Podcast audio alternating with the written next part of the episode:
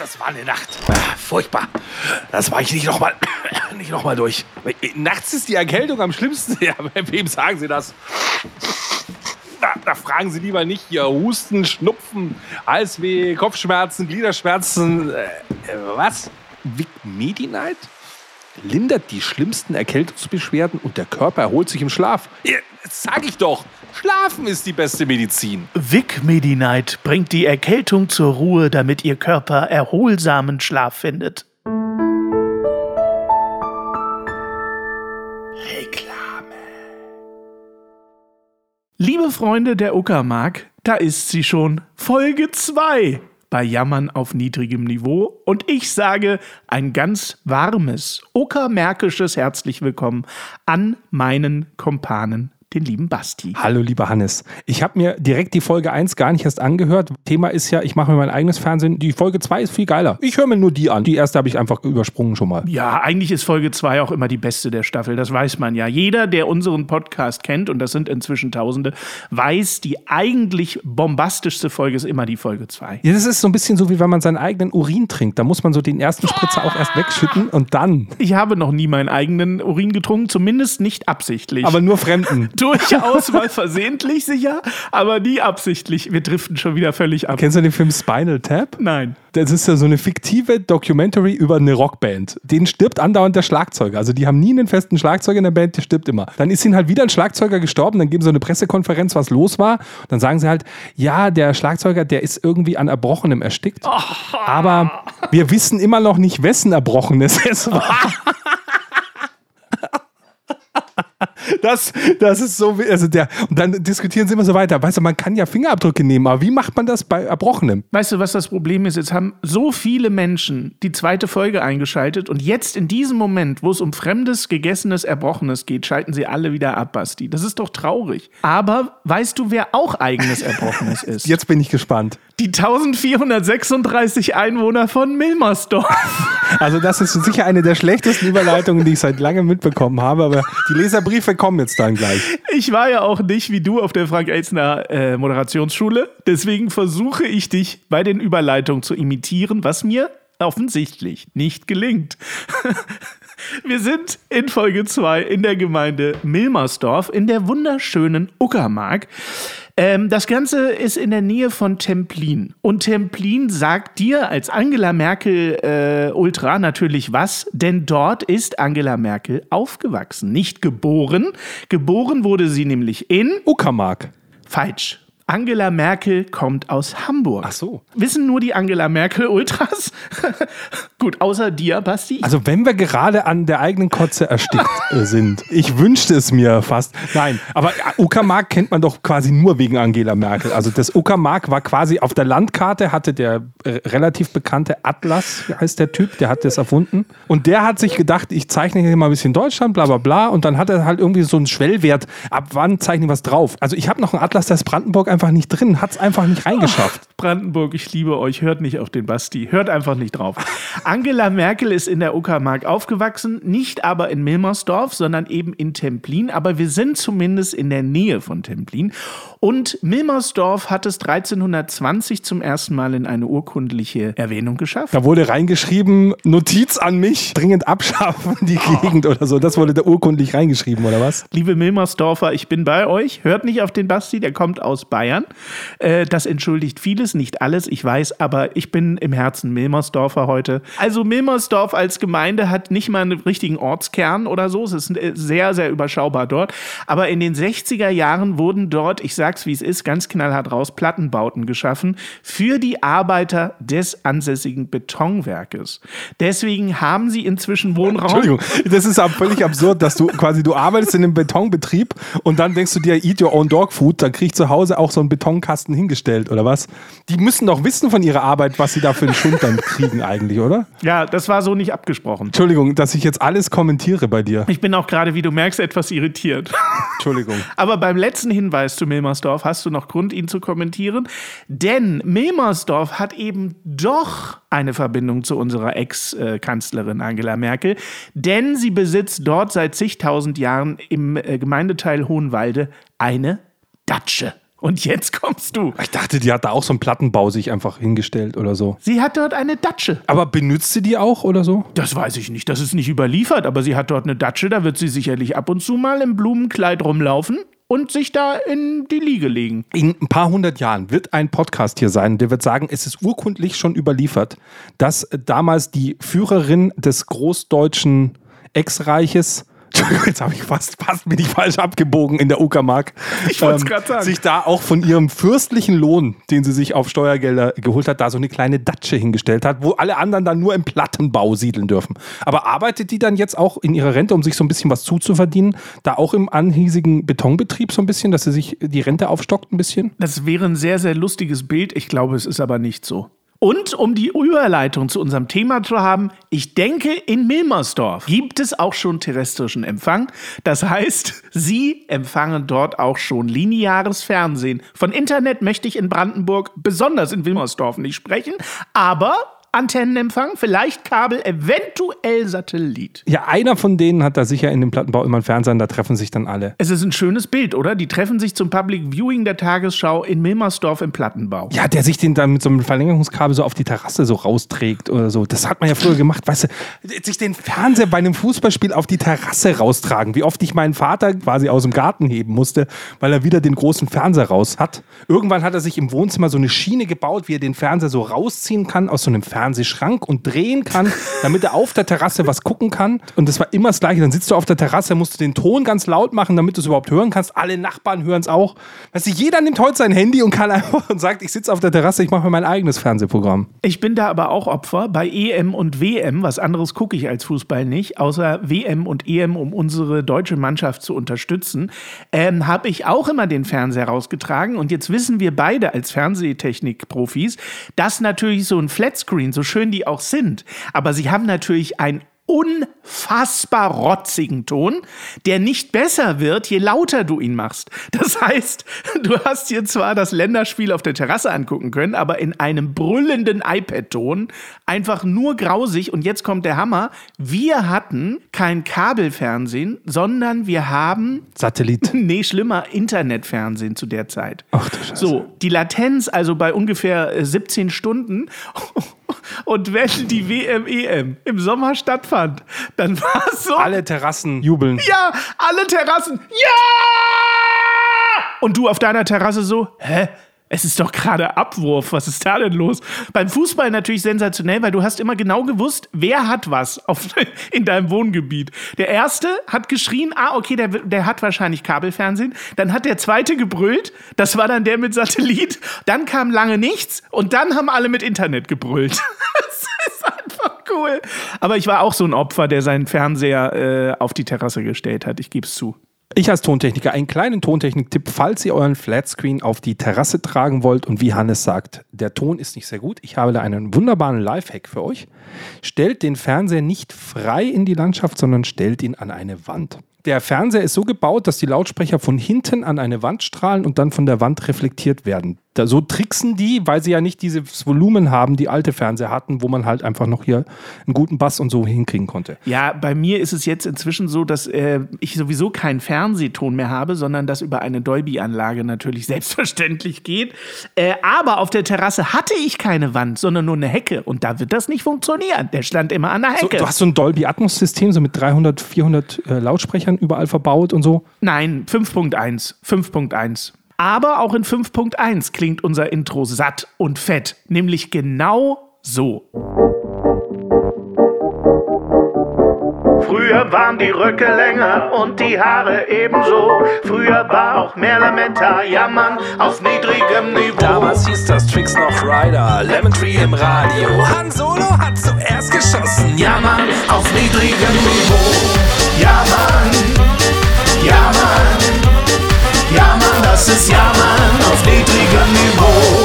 Ja, Mann, ja, Mann, ja, Mann, das ist Ja, Mann, auf niedrigem Niveau. Hannes, du wirst es mir vielleicht nicht glauben, aber dieses Mal war das Intro, glaube ich, noch mal anders als sonst. Heute war es so dezent, so irgendwie nicht so aufdringlich wie sonst. Ich höre es auch jedes Mal ganz, ganz anders. Es war viel angenehmer als sonst. Also sonst ist es auch schon angenehm, aber heute, also ich hatte Angst, dass ich einschlafe. Großartig. Was die lieben Podcast-Zuhörer nicht wissen, wir haben technische Probleme und das Intro lief nicht richtig. Das kriegst du mit, wenn du Geld bezahlst. Denn dann kannst du auf Steady anwesend sein und kriegst mit, wie bei uns das Intro einfach live nicht funktioniert und wir einfach in der Post-Production es reinschneiden, so tun, als wäre dein Intro gelaufen. Da kriegst du mit, dass man so einen Alf-Karton hochhält im Stream oder Bilder malt. Ähm, kommt auf Steady. Kostet auch nur einen kleinen Taler. Steady, also ich würde, wenn ich äh, ihr wärt, dann wäre ich lieber ich. Und wer ich auch sehr gerne wäre, ist übrigens die liebe Merly. Die ist nämlich Steady-Unterstützerin bei uns. Oh. Und die liebe Merly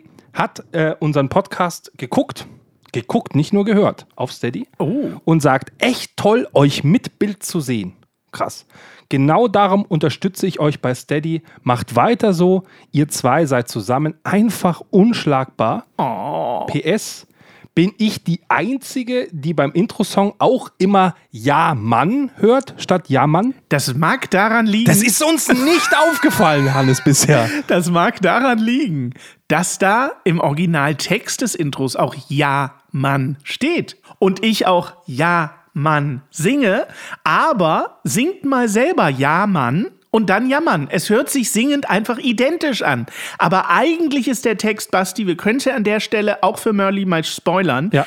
Der Text ist eigentlich Ja, Mann, Ja, Mann, jammern auf niedrigem Niveau. Für alle Feministinnen da draußen, wir haben es mit Ja, Frau versucht. Äh, der Witz hat nicht funktioniert. Es tut uns wirklich leid. Es klang lange nicht so gut wie Ja, Mann, das muss man sagen. Ja, Es ist einfach Ja, Mann. es ist Ja, Mann. Wenn ihr den Song mal live erleben in voller Lautstärke mit Hannes und mir, das ist eure Chance. Denn wir haben, weil ihr es euch gewünscht habt, eine Sonderfolge vor. Und da könnt ihr euch jetzt kostenlos anmelden. Der Link ist in den Show Notes. Greift fleißig zu am 18. September um 15 Uhr. Jammern live auf Tour. Nee, Jammern auf Tour haben wir es genannt. Unsere große Jammertour, das wird toll. Ja, Mann, auf Tour. Ja, Mann, auf Tour. Das wird großartig. Ich freue mich da jetzt schon. Wir werden nackt sein. Es wird ganz viel Alkohol geben. Ach, das wird einfach toll. Und das Beste ist, es ist kostenfrei. Es kostet euch einfach gar nichts, außer eine kurze Anmeldung. Und hiermit versprochen, wenn sich mehr als 100 Leute dafür anmelden sollten,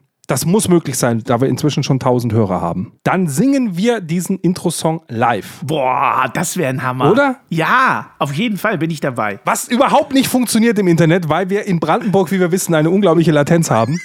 Aber wir werden es versuchen. Wir schaffen es ja jetzt auch nicht, ein Intro vom Band abzulaufen, dann singen wir es halt jetzt immer live. Was soll das? Da machen wir einen schönen Karaoke-Anfang. Toll. Hannes, wir improvisieren uns um Kopf und Kragen in diesen Podcast-Folgen, was wir den Leuten alles versprechen. Aber ich glaube, dass deswegen die Menschen auch einschalten, weil sie wissen, hier ist nichts geplant, hier ist nichts aufgeschrieben, hier quatschen einfach zwei Leute sich von der Seele weg und das ist ja genau der Reiz unseres Podcasts und unterscheidet uns eklatant von Lanz und Brecht. So, bevor wir dahin abbiegen, benutze ich diese Überleitung nicht und komme zurück zu unserem eigentlichen Thema. Dann mache ich mir halt mein eigenes Fernsehen. Wie guckst du fern, Hannes? Wie, was, wie kann ich mir vorstellen? Was konsumierst du an Medien bei dir zu Hause? Ich habe mir im Vorfeld der Sendung äh, Gedanken über diese Frage gemacht, ohne zu wissen, dass sie kommt.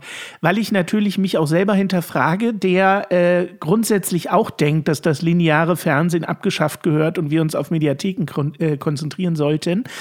Ähm, ich bin ehrlich, ich habe in der Woche mehrere Termine, wo ich vor dem Fernseher sitze und linear gucke, obwohl ich in allen diesen Fällen auch Mediatheken-Alternativen hätte. Und der Grund dafür ist auch der Grund, warum ich nicht grundsätzlich gegen das lineare Fernsehen bin. Denn was ist bei einer EM, WM, bei Live-Veranstaltungen oder aber auch beim ganz normalen Tatort. Du weißt, der Tatort kommt am Sonntag um 20.15 Uhr. Du hast die Möglichkeit, ihn auch in der Mediathek zu gucken und das tust du, wenn du am Sonntag um 20.15 Uhr keine Zeit hast. Aber ich versuche am Sonntag um 20.15 Uhr mit meiner Liebsten den Tatort zu sehen. Und warum? Weil ich weiß, dass es 12 Millionen andere in dieser Zeit auch tun und du kannst theoretisch dann um 21.45 Uhr bei Twitter schon mal äh, lesen, was die Leute so äh, zu meckern haben meistens oder was sie zu loben haben. Also, sorry, ohne dir zu nahe zu treten. Also, ich kenne niemanden, der Tatort guckt.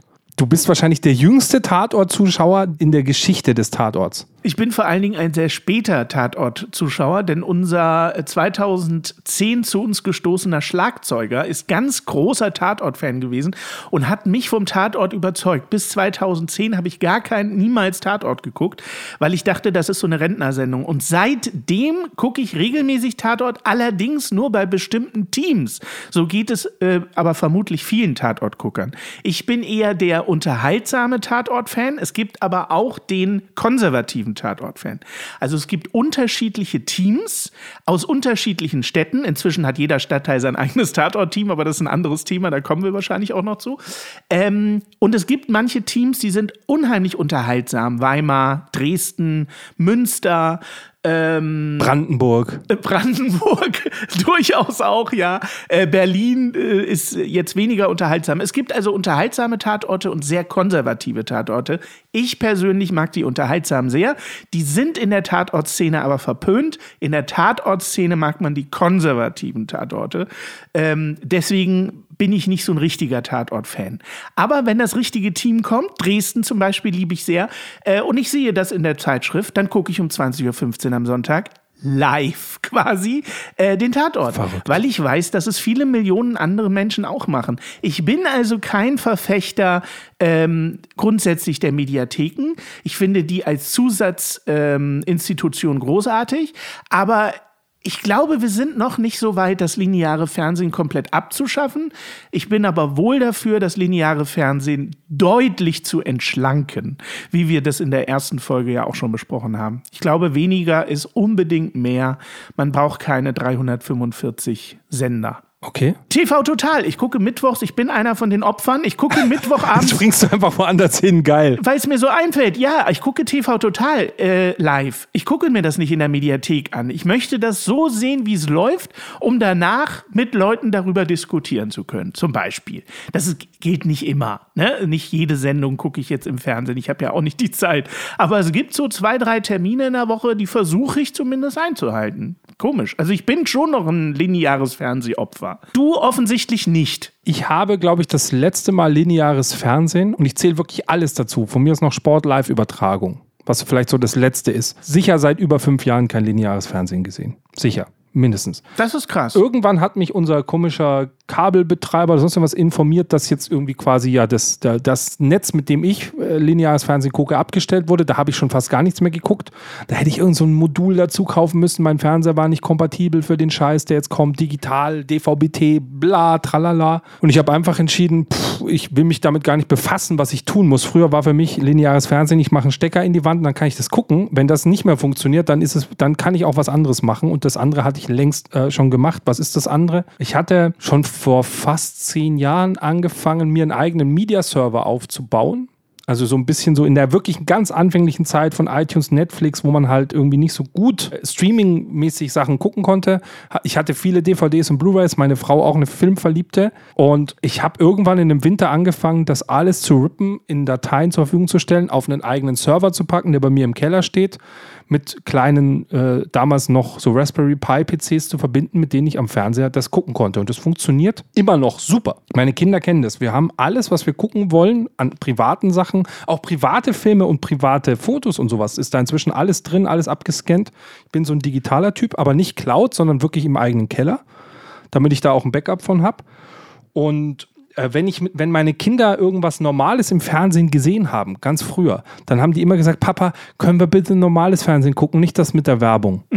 die sind nicht gewöhnt, dass es eine Werbepause gibt, weil das ist ja das, was du am linearen Fernsehen am meisten hast. Eine nicht skippbare Werbepause nennt sich das ja. Ja, ja. Bei YouTube schalten die Leute aus, wenn so ein Werbeblock kommt. Beim Tatort freuen wir uns, jetzt kommt noch mal erstmal noch ein Werbespot, dann das Wetter, dann die Lottozahlen und dann geht's los. Also ich glaube auch, dass das lineare Fernsehen natürlich endlich ist. Ich glaube nicht, dass sich das lineare Fernsehen noch sehr, sehr lange hält.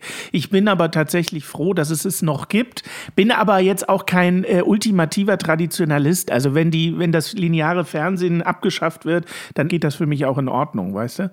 Ich finde es schwierig. Ich sehe halt noch Vorteile beim linearen Fernsehen, aber auch zahlreiche Nachteile. Ohne Frage. Dann lass doch mal, bevor wir uns wieder komplett verfransen, wir haben ja drei Folgen noch vor uns. Wollen wir vielleicht in dieser Folge jetzt, wenn wir mal beim linearen Fernsehen sind, das ist doch ganz gut, wollen wir da einfach auch sehr mal öffentlich-rechtlicher Rundfunk sein? Weil ich finde, man muss lineares Fernsehen schon nochmal unterteilen in das, was die Privaten machen, die nochmal anders unterwegs sind und das, was der öffentlich-rechtliche Rundfunk macht, der auch im Streaming-Bereich angekommen ist, mit Mediatheken auch, aber der einen anderen Auftrag hat und auch eine andere Finanzierungsstruktur als ein Privatfernsehen, wo es mir egal ist, wenn RTL halt morgen pleite ist, dann ist RTL halt morgen pleite. Ich habe keine Aktien von denen, ist mir doch egal. Ja, Sollen die halt pleite sein. Haben sie halt schlecht gearbeitet, wenn sie pleite sind. Das wird beim öffentlich-rechtlichen Rundfunk nie passieren. Richtig. Ich verstehe auch, äh, gerade jetzt im Moment bekommt der öffentliche Rundfunk, wie schon die letzten Jahrzehnte auch, äh, enorm viel Gegenwind. Ähm, Stichwort Zwangsgebühr und so weiter und so fort. Ich bin natürlich logischerweise ein sehr großer Verfechter des öffentlichen Rundfunks. Warum? Weil ich ihn zu 100 Prozent nutze. Mit wenig äh, TV Total und Pro7 und Joko und Klaas. Okay, mit wenig Ausnahmen. Aber ich bin ein sehr, sehr, sehr, sehr großer Konsument des öffentlich-rechtlichen Rundfunks und halte ihn für extrem wichtig. Ich höre im Radio öffentlich-rechtlich, ich gucke im Fernsehen linear viel öffentlich-rechtlich und ich schaue mir unglaublich viel öffentlich-rechtlich Funk, Stichwort, auf YouTube und auf äh, den Mediatheken und so weiter an. Zwangsgebühr, ich verstehe natürlich die Kritik am öffentlich-rechtlichen Plus Gebührenerhöhung auch gerade, deswegen ja wieder im, in aller Munde. Auf jeden Fall. Ich verstehe, dass es, dass die Kritik ähm, immer schon vorhanden war, Stichwort Zwangsgebühr. Und ich verstehe auch, das möchte ich auch klar sagen am Anfang, dass es sehr, sehr viel am öffentlichen Rundfunk zu kritisieren gibt. Sehr viel. Es ist auch ja so, dass du auch GEZ-Gebühren ja bezahlst, wenn du dir einen Laptop kaufst. Wenn du einen Laptop besitzt und sagst, ich habe zwar keinen Fernseher, keinen Anschluss, aber einen Laptop habe ich, dann heißt ja, musst du auch GEZ bezahlen, weil du kannst rein technisch darauf was tun. Das ist so ein bisschen so zu sagen, nur weil ich einen Baseballschläger im Keller habe, könnte ich theoretisch jemanden totschlagen. Aber es kann aber auch einfach sein, dass ich Baseball damit spiele, weil dafür habe ich mir gekauft. Das ist sicher auch, warum das in einem schlechten Ruf steht, durch diesen Zwang, dass es eben keine freiwillige Gebühr ist und damit ja eigentlich eine Steuer ist, die wir bezahlen. Aber so ist es halt nicht verpackt, weil rein theoretisch, das ist so ein bisschen so wie mit der GEMA.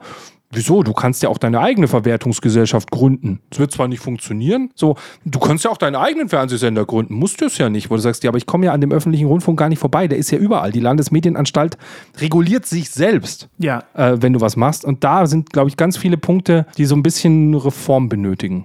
Und zwar dringend. Reform ist im öffentlichen Rundfunk extrem dringend nötig, in so vielen Dingen. Lass uns mal das Positive sammeln. Du hast es mal positiv schon mal geäußert, du benutzt es erstmal. Das heißt, für dich persönlich sagst du, hey, ich gucke das, ich gucke zum Beispiel den Tatort und so weiter. Und irgendwie müssen die sich ja finanzieren dafür, dass sie dir vermeintlich kostenlos das zur Verfügung stellen. Sie zeigen es dir nicht kostenlos, du zahlst deine GZ-Gebühr, damit du es gucken kannst. Ja. Und sie kriegen inzwischen natürlich auch Werbeeinnahmen, aber das ist nicht die Hauptmöglichkeit, wie sich öffentlich-rechtlich finanziert. Aber inzwischen sind sie genötigt, auch Werbung äh, einfach zu machen, aber durchaus in einem humaneren Rahmen, als man es vielleicht von anderen Formaten kennt. Siehe Mediathek, die Mediathek ist werbefrei. Ich glaube nach wie vor, Basti, das muss man am Anfang dieser Diskussion auch klarstellen, ich glaube nach wie vor an unseren unabhängigen öffentlich-rechtlichen Journalismus. Wir sind nicht in Russland, wir haben kein Staatsfernsehen, wir haben das so nicht, daran glaube ich fest und ich vertraue dem öffentlich-rechtlichen Rundfunk. Äh, das sind Menschen, die machen hundertprozentig auch Fehler, definitiv, aber ich glaube an den öffentlich-rechtlichen unabhängigen Rundfunk. Und für diesen unabhängigen Rundfunk zahle ich Geld. Weil du sagst, sie sind deswegen unabhängig, weil sie das Geld bereits verdient haben, völlig unabhängig davon, welchen Inhalt sie jetzt machen, während vielleicht ein privat finanzierter News-Broadcaster durchaus gucken muss, seiner Werbezielgruppe auch den richtigen Inhalt zu präsentieren, damit die werberelevante Zielgruppe zuguckt, damit man mehr Werbung dann wieder schalten kann, über die man das Geld bekommt, um die Nachrichten zu bezahlen. Ja. Was so eine Abhängigkeit bauen kann. Mal davon abgesehen, dass du einen Inhaber hast, der sein eigenes Newsportal, also siehe die Diskussion, die AfD möchte sich jetzt einen eigenen Fernsehsender kaufen und eine eigene Zeitung kaufen. Sie hat schon die ersten Zeitungen gekauft. Muss man fairerweise sagen, die CDU und die SPD haben auch Zeitungen gekauft. es ist nicht so, dass Parteien das nicht so machen würden, aber damit gibt es natürlich eine gewisse Abhängigkeit dann auch. Ich mag die Diskussion nicht. Bei Netflix bekomme ich für das Geld das, im öffentlichen Rundfunk zahle ich viel mehr und bekomme das. Dieses Äpfel mit Birnen vergleichen geht mir unglaublich auf den Sack in der Diskussion, weil es einfach Firlefanz ist. Netflix hat keinen Bildungsauftrag. Was bei Netflix läuft, ist vollkommen unerheblich üblich. Hauptsache, du hast Abonnenten. Und da läuft sehr viel Grütze auf Netflix. Gerade viele Eigenproduktionen, wo du dir den Kopf fasst. So, die, der öffentlich-rechtliche Rundfunk hat einen vollumfänglichen Auftrag. Der muss für Kinder was bieten, der muss für Rentner was bieten, der muss Bildung bieten, der muss Nachrichten bieten, der muss Unterhaltung bieten und so weiter. Dazu sind sie verpflichtet per Vertrag. Das also miteinander mit einem privaten Unternehmen wie Netflix zu vergleichen, ist schon mal vollkommener Kokolores. Also die größte Daseinsberechtigung ist aus meiner Sicht dieser Auftrag. Auch Nischenthemen die Chance geben, im Fernsehen stattzufinden. Das ist der Auftrag der dritten Programme zum Beispiel, das ganze Thema Lokal-Themen Ja. zu machen. Also gerade Lokalfernsehen, was da einfach an Berichterstattungen passiert, da würde niemals ein, ein privat finanziertes Unternehmen hingehen, weil sich es nicht rentieren kann.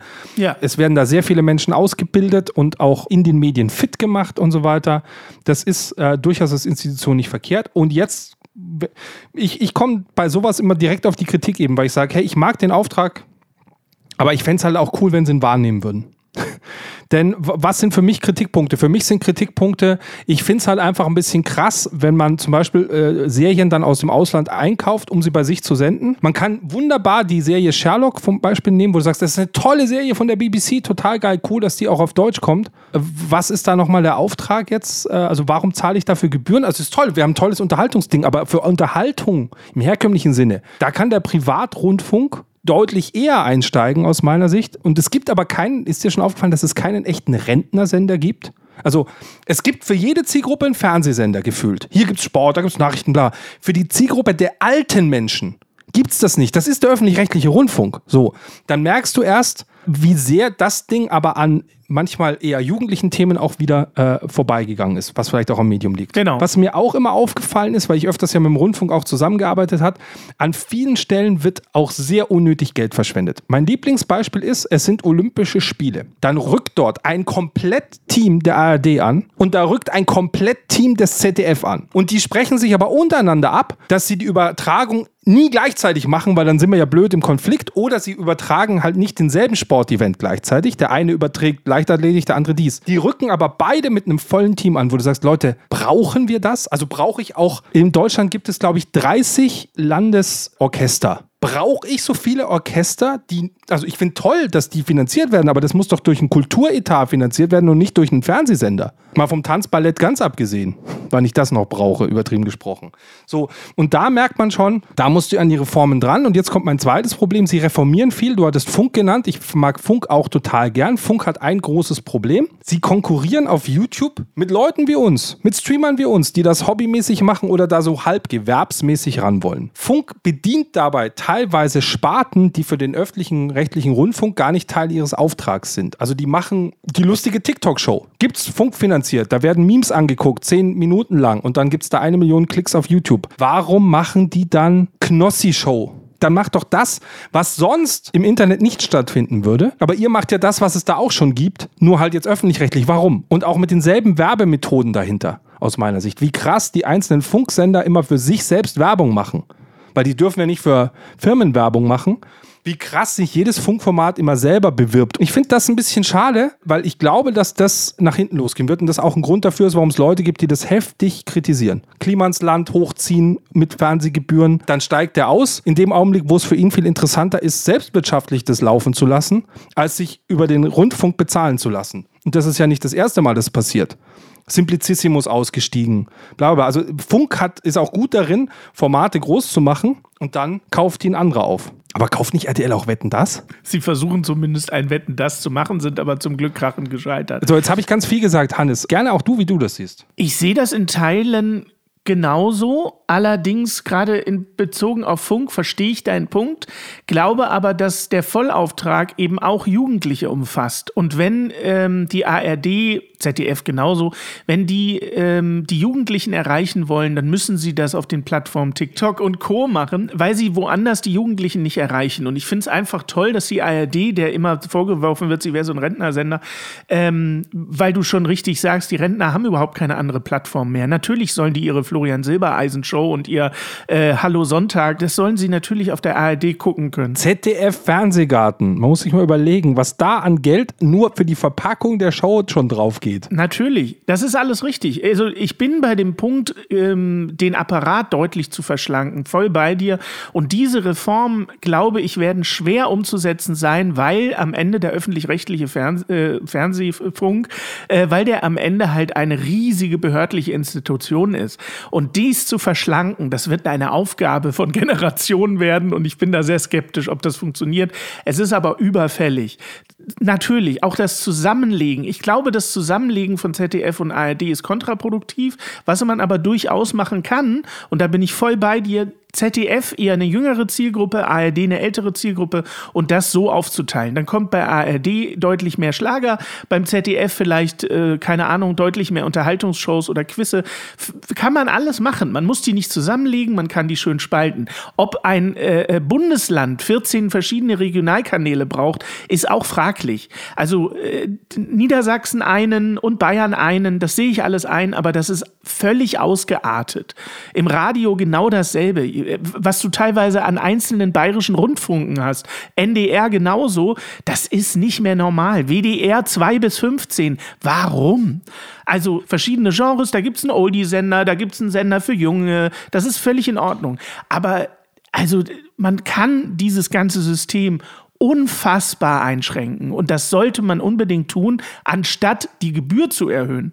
Das ist der eine Punkt. Die anderen Kritikpunkte, die ich total nachvollziehen kann, sind Werbung. Ich verstehe nicht, warum es im öffentlich-rechtlichen Rundfunk Werbung gibt. Das ist genau der Punkt, der mich an den Privaten nervt. Ich höre keinen Radiosender mit Werbung, weil ich es hasse. Es geht mir auf den Sack. Also höre ich nur öffentlich-rechtlich. Jetzt gibt es hier ein äh, äh NDR 2, ist hier im Norden so einer der, ich sage jetzt mal Popsender, läuft ständig Werbung. Warum? Das will ich nicht. Weißt du, deswegen höre ich öffentlich-rechtlich.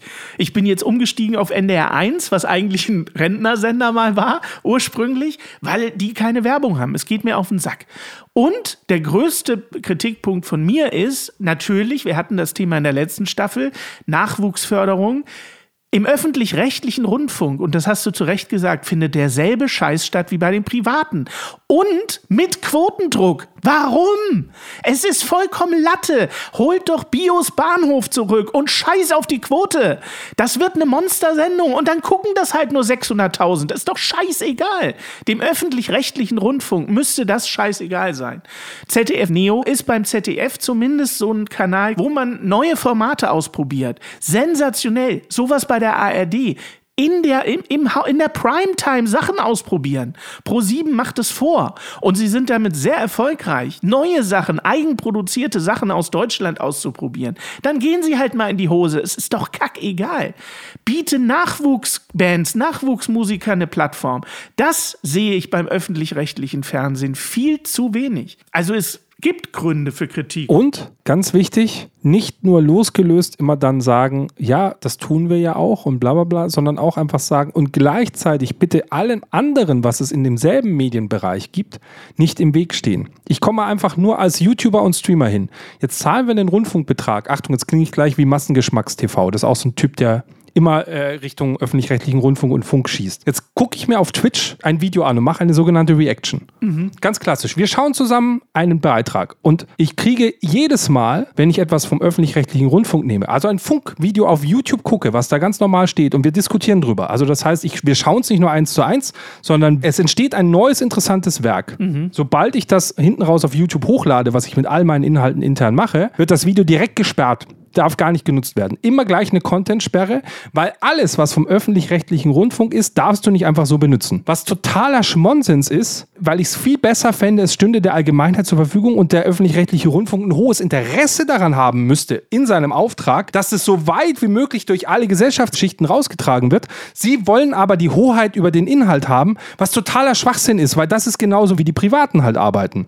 Mir geht es nicht darum, dass ich das Urheberrecht von Ihnen ausbeuten will. Ich will nur sagen, die, die Chose ist schon bezahlt. Für was braucht ihr dann noch Rechte dran? Die braucht ihr doch nicht mehr. Das Ding ist bezahlt, es wird im Fernsehen ausgestrahlt. Jeder Mensch kann jetzt einen VHS-Videorekorder nehmen, früher. Heute nimmst du dir einen Festplattenrekorder, sonst irgendwas, kannst die Mediathek hacken und holst dir eine private Kopie von dem Ding. Das Ding ist jetzt veröffentlicht. Das ist nicht mehr in irgendeiner Weise, dass man es dann schützen müsste und wirklich komplett wegblocken. Und das nervt wirklich ohne Ende, weil das auch nur da so ist und weil die Funkformate, das steht ja immer bei YouTube dabei, dieser Kanal ist Teil des öffentlich-rechtlichen Rundfunks. Das ist nicht ein Warnhinweis, sondern das ist ein elitäres Siegel, dass dieser Kanal niemals gesperrt wird durch YouTube, wenn dort irgendwas passiert, weil der öffentlich-rechtliche Rundfunk dahinter steht. Der Intendant hat ja geprüft, dass die haben eine saubere Werbekennzeichnung, die haben das. Siehe aktuell das Video von Rezo, was er gemacht hat über einen Funkkanal, hier offen und ehrlich. Und du siehst, nee, die arbeiten genauso scheiße wie alle anderen, denen passieren halt auch mal Fehler. Nur die können GEMA-pflichtige Musik benutzen, kriegen damit keine Probleme. Die haben Vorteile auf YouTube, weil sie der öffentlich-rechtliche Rundfunk sind, wo ich sage, nee, aber das ist doch scheiße, weil wir kämpfen auf derselben Plattform. Ich zahle noch Gebühren dafür, dass ich eine Konkurrenz reinbekomme, die schlechter teilweise arbeitet, als ich es mir wünschen würde und deren Inhalte ich nicht mal benutzen darf, für das, was ganz normal in der Szene ist, gegenseitig auf Inhalte zu reagieren und damit immer wieder einen Remix zu machen, neue Sachen zu erschaffen. Da musst du ran an das Thema. Das kannst du so nicht stehen lassen. Ich weiß aber nicht, ob das eventuell äh, auch rechtlich, also ob das auch einen rechtlichen Hintergrund hat, weil ich es zum Beispiel von der Mediathek weiß, ähm, dass die ARD und die ZDF-Mediathek, die jetzt übrigens zum Glück irgendwann jetzt bald zusammengelegt werden sollen, und was ich zum Beispiel vor einigen Jahren nicht verstanden habe, auch ein Kritikpunkt damals, wo ich jetzt aber weiß, woran es liegt, warum ist nicht der komplette ich meine, der komplette öffentlich-rechtliche Inhalt in dieser Mediathek. Wie sensationell wäre das? Du guckst alte Kuhlenkampf-Sendungen, wenn du Bock drauf hast. Aus deren Archiven. Richtig, oder eine Serie aus den 60ern. Alles digitalisiert in einem riesigen Mediathekenarchiv.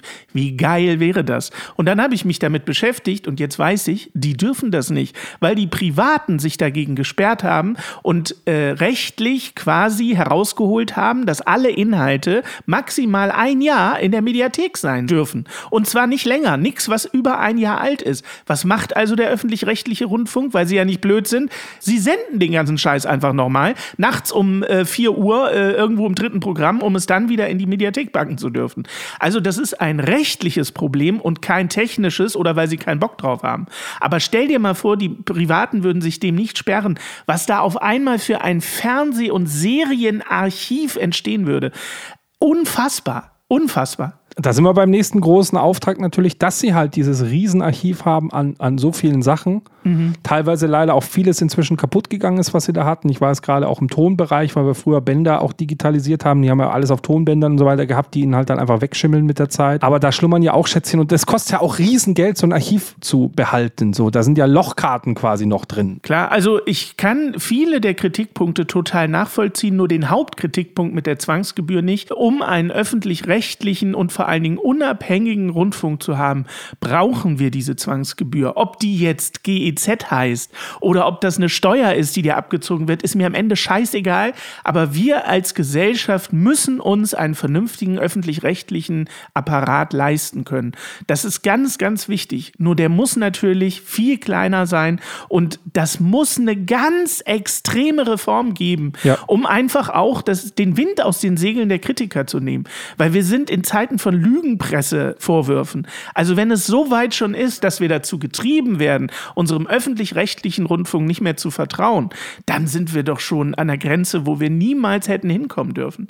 Ich vertraue darauf, dass das, was in der Tagesschau oder in ZDF heute läuft, dass das verdammt nochmal gut recherchiert ist und stimmt. Darauf vertraue ich. Und wenn ich dieses Vertrauen verliere, dann ist der Ofen aus, dann können wir den Laden abschließen. Und deswegen müsst ihr auch solche alternativen Idioten wie uns unterstützen. Da könnt ihr nämlich auch drauf vertrauen, dass wir immer ehrlich und authentisch sind. Wir sind unkäuflich, außer über Steady. Aber wenn du uns kein Geld geben möchtest, dann kannst du uns auf Instagram folgen. Was noch cooler ist, einfach mal fünf Sterne geben, wenn dir so eine Folge gefallen hat. Unseren Podcast, egal wo du ihn hörst, abonnieren. Schöne Kommentare da lassen, damit wir was zu erzählen haben. Songs wünschen und wir schwören auch in der nächsten Folge versuchen wir wirklich noch mehr beim Thema zu sein. Bei der zweiten Folge tun wir ja immer so ein bisschen Trübsal blasen. Jetzt bei der dritten wird es einfach nur noch absurdes Jammern. Vor allem, wenn wir dann auch wieder Musik haben, denn ihr zahlt ja extra Geld dafür, dass wir Musik spielen können. Jetzt haben wir in der Folge gar keine Musik gehabt, weil hier die Technik nicht funktioniert. Fürchterlich einfach. Ja, aber es wird jetzt alles in Folge 3 viel, viel besser. Das ist immer so. Heute abzurufen in unserer Mediathek und keine Sorge, es gibt es bei uns länger als nur ein Jahr, immer kostenlos. Und ihr könnt euch jede Folge immer wieder anhören. Also ich habe die erste Staffel jetzt schon 17 Mal gehört. Es ist einfach, wird auch immer schöner. Irgendwann sitzt so ein alter Opa in so einem Internetarchiv. Jedes Jahr muss der unsere Podcast-Folgen von einer Festplatte auf die nächste kopieren und denkt sich, hey, das ruft doch eh keiner ab, die Scheiße. So. Warum haben wir denn das auf einer Festplatte hier im Archiv? Nur weil das mal irgendeiner damals gestreamt hat, diesen Inhalt. Ja. Wer braucht das schon? Und ganz wichtig ist, notiert euch bitte den 18. September, 15 Uhr in eurem Kalender. Lasst euch noch mal eine Woche vorher dran erinnern und zwei Tage vorher, denn da ist unser großes Jammern Live-Event ähm, und da werden wir live sein. Und vielleicht, wenn es mehr als 100 Leute sind, die sich dafür anmelden, werden wir die Hymne live singen. Quatsch, das Intro live singen. Genau, ich wollte gerade sagen, singen wir die Bayern-Hymne live. Basti singt die Bayern-Hymne und ich das Intro. Genauso machen wir das. Und jetzt singe ich einfach mal schnell das Outro. Komm, mach kurz ein Intro zum Outro. Das Intro zum Outro. Liebe Freunde, denkt dran. Kommt gut durch die Woche und Niveau ist keine Creme. Ja, Mann. Ja, Mann. Ja, Mann, das ist Ja, Mann auf niedrigem Niveau. Dein Support hilft. Damit wir dir auch weiterhin beste Jammerunterhaltung bieten können, brauchen wir deine Unterstützung. Empfehle uns in deinem Freundeskreis, werde jetzt Steady-Unterstützer oder bewerte den Podcast positiv. Po- po- positiv. Wir freuen uns auch über dein Feedback. WhatsApp.jammern auf niedrigem Niveau.de. Alle Infos findest du auch in den Shownotes. Unsere Jammerlappen auf Steady. Andreas, Anja, Christiane, Christoph, Elke, Julia, Jonas, Katrin, Conny, Lars, Nicole, Marco, Markus, Matthias, Melanie, Michael, Miriam, Sam, Sandra, Sissy, Stefan, Tobias und Tunte Roland. Wer ist denn Tunte Roland? Ach, geil.